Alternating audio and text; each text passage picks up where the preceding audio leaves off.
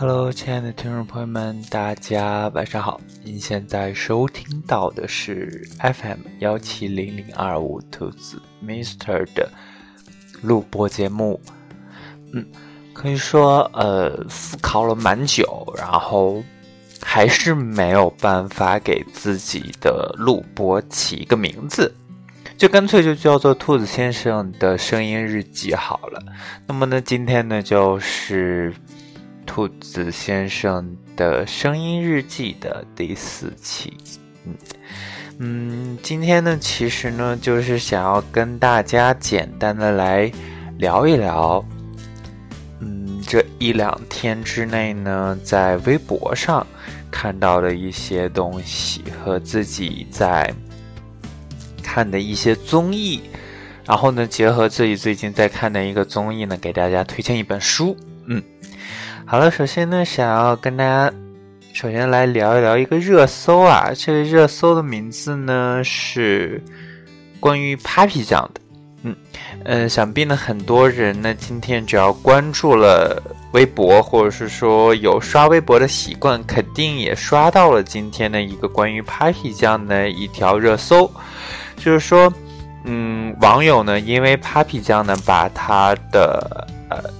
让他的孩子啊，给他的孩子的姓呢是，呃，让了夫，哎，怎么说呢？就是说，呃，因为 Papi 孩子跟了父姓啊，网友呢就因为这个事情而吵了起来。其实呢，这个问题我觉得可能真的就是网友过分了啊，人家自己的生活，自己的孩子起什么样的一个名字呢？当然呢，就是人家自己自由啊。但是呢，这个。争吵或者说这个争执发生的背后呢，是更深刻的说是关于男女平等和女权的这样的一个探讨了。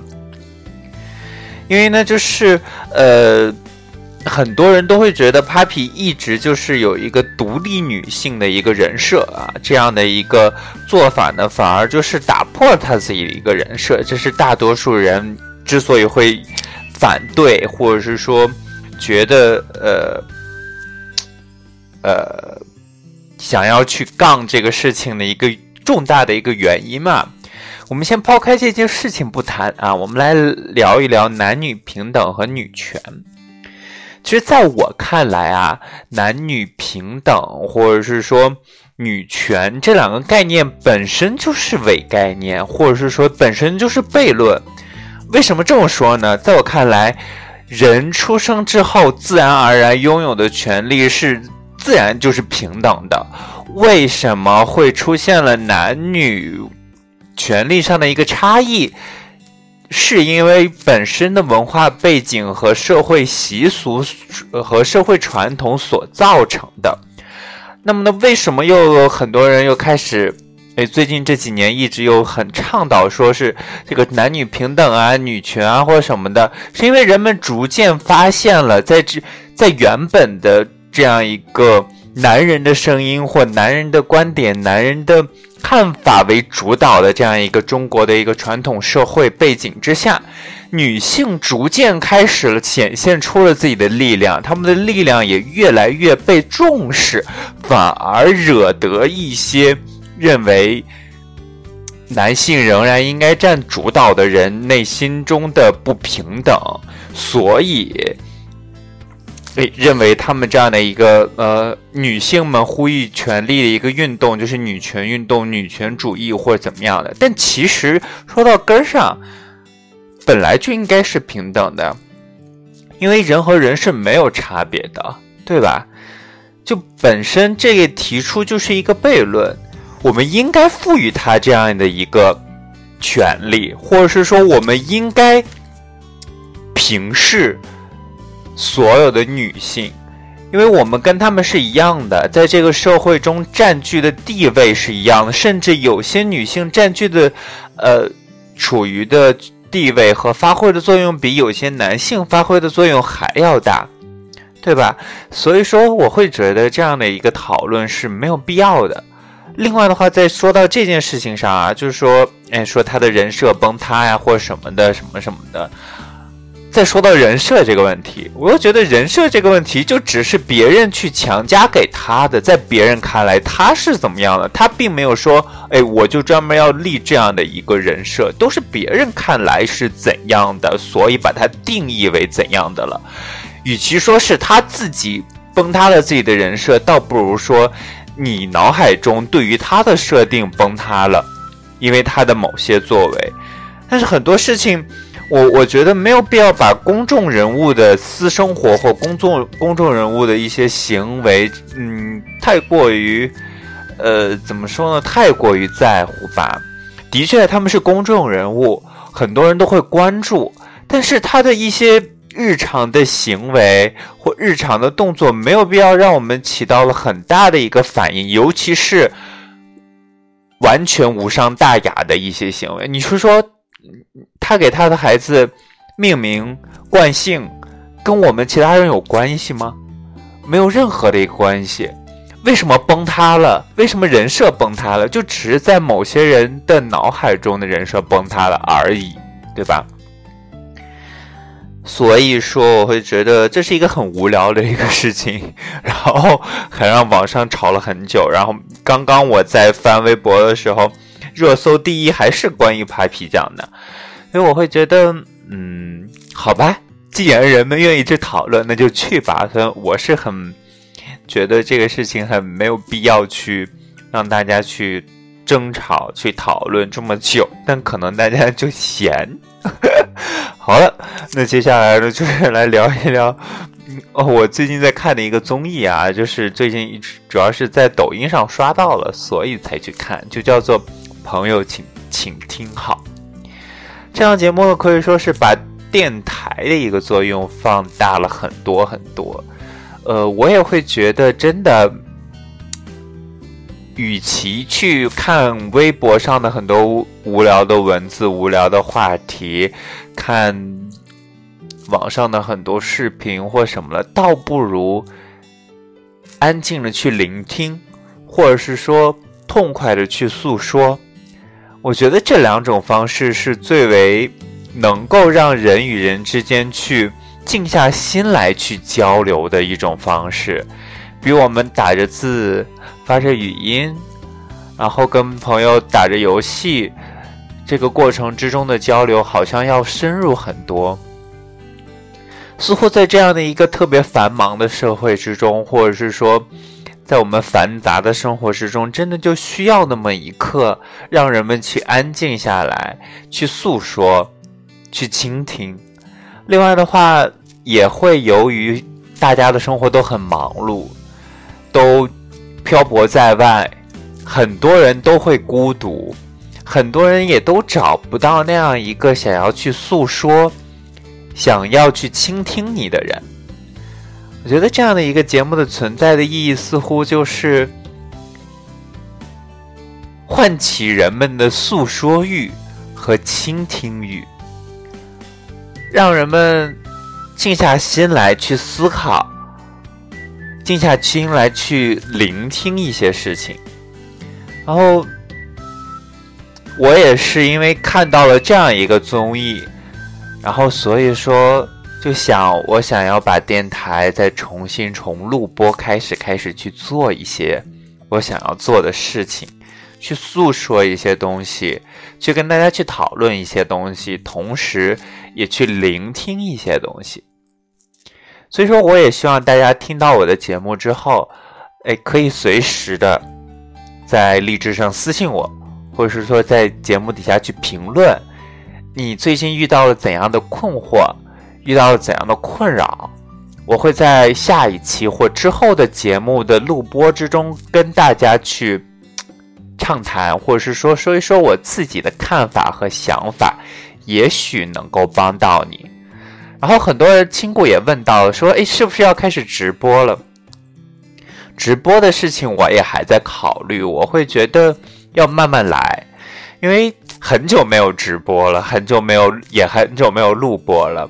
我自我觉得我自己的诉说的或者是说聊天的能力也慢慢的下降了很多，嗯，所以说感另外的话也感觉可能在很长时间没有跟大家去实时的互动的情况下，自己的能力会下降。所以说，希望靠录播，然后慢慢、慢慢、慢慢的让自己的状态恢复、恢复。另外的话呢，也是想要，嗯，更多的去探索一些不同的新的方向，然后跟大家去交流，以比较好的一个状态，然后在。直播中跟大家去见面了，嗯，然后呃，刚聊到了这个，嗯，朋友，请听好这个综艺啊，何炅、谢娜还有易烊千玺，主要是三个主咖啊，然后，嗯，就像我刚刚说到的，他真的就是，呃，希望去聆听大家的孤独，聆听大家的烦恼，然后给大家提出建议了，然后说到了这样的，呃。聆听和娱乐的方式啊，然后今天的最后呢，是想要给大家推荐一本书，然后嗯，上一期之中呢，给大家推荐的两本书呢，一个是《局外人》，是一部小说，另外呢是《皮肤的秘密》，好像，呃，然后今天呢，想要给大家推荐的这本书呢，可能更专业化一点吧，它是呃传媒领域的一个大佬写的。然后名字叫做《娱乐至死》啊，这《娱乐至死》主要是讲了什么呢？就是这本书出版于一九八五年，互联网还没有普及的时候，当时呢，电视呢成为了美国人最重要的一个传媒，呃，传播媒介。书中呢，通过与印刷术进行对比，探讨了电视对美国人生活的一个影响。虽然说当时的一个呃社交网络，还有嗯呃。网络还没有普及，但是他探讨的很多问题呢，真的跟当下我们所面临的问题是一样的。也，嗯，书中的很多观点呢，放到现在也还是有效的，而且是一针见血的。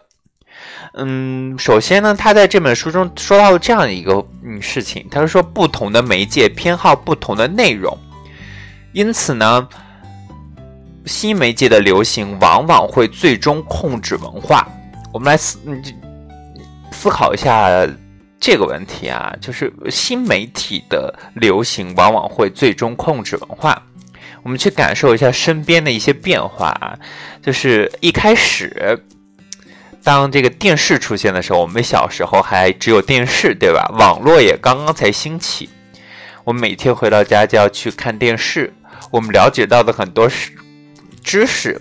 很多信息都是从电视上获得的，然后电视成为了传播信息、传递文化的一个主要的一个方式。慢慢的，我们有了网络，有了微信，有了朋友圈，有了抖音，有了快手，我们自然而然的抛弃了很多很多其他之前我们惯用的方式，比如说书、短信，我们现在也不用了，开始用了微信。我们接触到的很多很多媒介越来越快，越来越便捷，然而信息的内容却越来越短，越来越精炼。也许很多人都会觉得，哎，这难道不好吗？信息变得越短越精炼，便于我们去获取，的确，这现在是好的。但是我们又从另外一个方向去想，我们每天接触到大量的片段式的信息。最后剩下了些什么？最后真的沉淀成为我们自己身上的某些特质或某些真正了解的讯息了吗？可能我们真的就只是说，哎，我看到了这条信息，我知道了，但并不能达到我了解了，我能把它去内化为我自己的东西。所以说现在。我们就只是停留在了一个接收的一个阶段，也很少有人能够从接收转为沉淀，再从沉淀转为输出。所以说，这本书中讨论的就是这样的一个问题。另外，他也说到了，说表达思想的方式将影响我们所想要表达思想的内容，是不是这样？我们。可以思考一下抖音上的一些科普的一些短视频，他们会以很有趣的漫画的形象去展现给我们一些比较通严肃的一些科普内容。然而，很多情况下，我们在看的当下会觉得哇，我理解了，我了解了。到了最后，嗯，又记住了多少？但是它这样的一个内容又便于人们，又的确是便于人们去接受。所以说，真的就是媒不同的媒介的不同的一个表现形式，展现给人们内容的宽度、广度和深度都是不一样的。很多人又会说，哎。电视的出现，网络的出现，各种媒介的出现，让很多的信息可视化。对，可视化之后也会让我们便于理解。但是，在我看来，可能又会觉得，嗯，可能真的可视化之后又很简短，我们不能反复的去看，反复的去浏览，等等等等，也会有它的缺点所在。另外的话。慢慢的，这些信息啊，网络时代的人们也越来越少的进行严肃的思考或很认真的思考了。一个是因为诶生活节奏快，另外一个就是因为它的形式真的也是变得很娱乐化，对吧？很多时候我会觉得，当人们去安静下来去看一本书，一本纸质的书的时候，人们。真正的静下心去，通过文字，去通过一些纸面上的东西去了解、去思考的时候，才能够真正的去深入的去挖掘这个信息背后的内容。这也是这本书想要告诉大家的。另外呢，还有很多其他的一些方面啊，这里今天呢就只是简单的跟大家去聊一聊而已。然后又说到这本书的名字啊，“娱乐至死”啊。为什么叫这个名字？可以说，他会觉得，嗯，媒介，呃，可能又有一点专业性了。说媒介即隐喻，我们的隐喻创造了我们的文化。可以说，从呃古希腊的那样一个阐述时代，就是大家在辩论、在聊天、在交流的这样一个时代，到了书籍、报纸，再到微信、微博、短视频，呈现的内容呢，就像我们刚刚说的，越来越短小。人们倾向于用画面、文字、漫画、动画等等等等去获得信息和了解世界了。可以说，媒介也是逐渐塑造了我们的文化内容，塑造了我们看待这个世界的一个方式。就好像我现在跟跟大家去聊天、去录播，哎，这样的一个媒介，就塑造了大家获取信息的方式，仅仅是通过声音。然而，听完了之后，大家又能记住多少呢？又能？回忆起多少呢？这可能，嗯，但是呢，又有人的确又喜欢这样的一个方式去跟大家去交流、去获取信息。其实，我在我看来啊，获取信息的方式没有对错，或者说没有好和更好之分，只能说，嗯，不同的媒介方式有不同的优势吧。嗯，至于如何去选择，还是要看大家更倾向于哪种，觉得哪种方式会给自己带来更深的印象，会让自己真正的静下心来去思考的那样一种方式，我觉得那会是对自己最好的一种方式。好了，今天最后给大家推荐的这本书呢，也是说了很多啊，然后。可能也有些内容比较难懂啊，或者什么的。但是我也希望大家，如果真正的感兴趣的话，对媒介文化感兴趣的呢，可以去看一下这本书，嗯，叫做《娱乐至死》。嗯，好了，那么呢，今天呢就跟大家聊这么多吧。然后也希望大家今天晚上能睡个好觉。这里是 FM 幺七零零二五。兔子先生的声音日记，我们下期见，拜拜。